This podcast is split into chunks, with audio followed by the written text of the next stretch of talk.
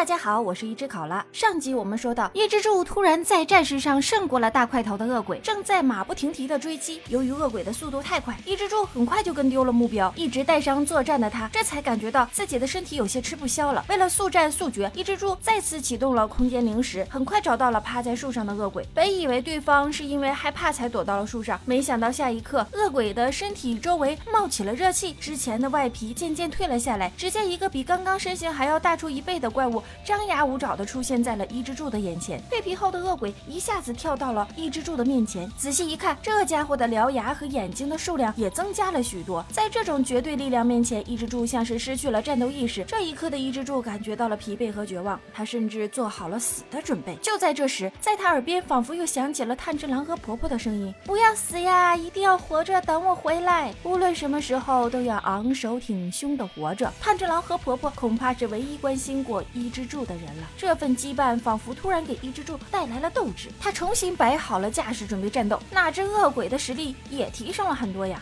他的速度已经到了肉眼难以辨别的程度，被一拳打飞的伊之助才刚落地，恶鬼便又瞬移到了他面前。光挨打不还击，可不是猪头的性格呀！伊之助借力高高跃起，手之呼吸，三只牙，只是实力的差距实在是太大了。伊之助又结结实实的挨了一拳，两把日轮刀也被斩断了。这下可是真的要完蛋了！恶鬼的大手抓住了一之助的猪头，将他提了起来，嘴里还念叨着什么：“不要接近我的家人”之类。一之助忍着剧痛，用兽之呼吸，一只牙将断刀刺入了恶鬼的脖颈，但伤害几乎为零。恶鬼将一之助高高举起，随着巨大的手掌不断用力，一之助的生命也在逐渐的消散，大口的鲜血从猪头面具里不断的溢了出来。这时候的一之助已经开始回光返照了，一个浑身是血的女子，眼中饱含热泪，不停的向还是婴儿的伊之助道歉。生命中遇到的人。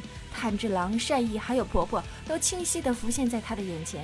关键是那个浑身是血的女人究竟是谁？伊之助怎么也想不起来，也没有力气去想了。他真的已经达到了极限。就在这令人绝望的时刻，一个身影快速靠近，只见一道寒光闪过，恶鬼的手臂已经被斩断，伊之助摔在了地上，总算是保住了性命。他看到的是富冈义勇的背影，这是他第一次见到了台柱子级别的高手。富冈义勇这个登场的确是太炫酷了，不过更炫酷的还在后面。重新长出手臂的恶鬼迅速向富冈义勇冲过来，富冈义勇则面无表情地使出了水之呼吸四之形，一道漂亮的蓝色波浪划过，富冈义勇优雅地摆出了一个 pose。恐怖如斯的巨型恶鬼眨眼间落了一个四分五裂的下场，伊之助彻底的看傻了眼，自己眼中不可战胜的怪物就这样被轻描淡写的杀掉了。炭治郎和泪的战斗已经开。开始了几个回合下来，炭治郎已经体力不支，泪却像猫戏老鼠一样游刃有余。他冷冷地说：“如果炭治郎收回刚才说的话，他就给炭治郎一个痛快。”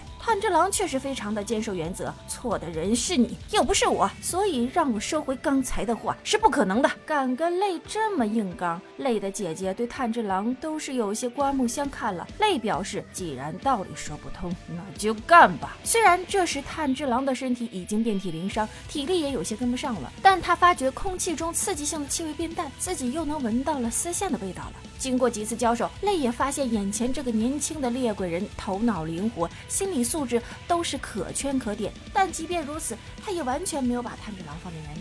面对率先发起攻击的炭治郎，泪只是甩出了一条细细的丝线。炭治郎用水面斩迎击，于是毫不意外的出现了意外。炭治郎的日轮刀被丝线斩断了，自己也差点被削掉了脑袋。炭治郎挣扎着站起身，看看手中的断刀。他感觉眼前的一切有些不可思议，用玉刀原石炼成的斩鬼之刃，就这样被一根丝线轻松斩断了。另一边，伊之助看着巨型恶鬼的残骸一点点消失，用手摸了摸自己差点被拧碎的下巴，心有余悸。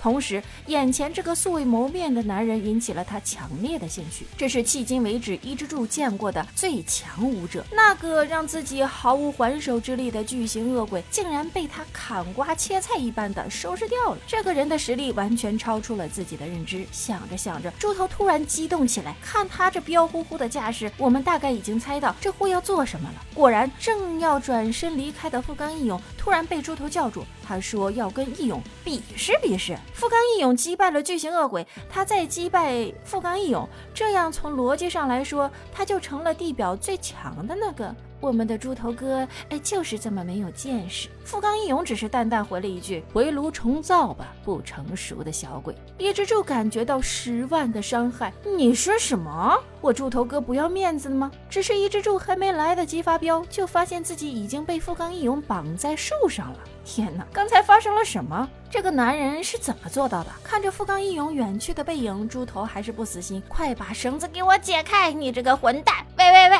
你要去哪儿啊？整个蜘蛛山都回荡着伊之助不甘心的怒吼。只是那个帅气的背影连头都没有回一下。我说猪头，你你那快散架的身体。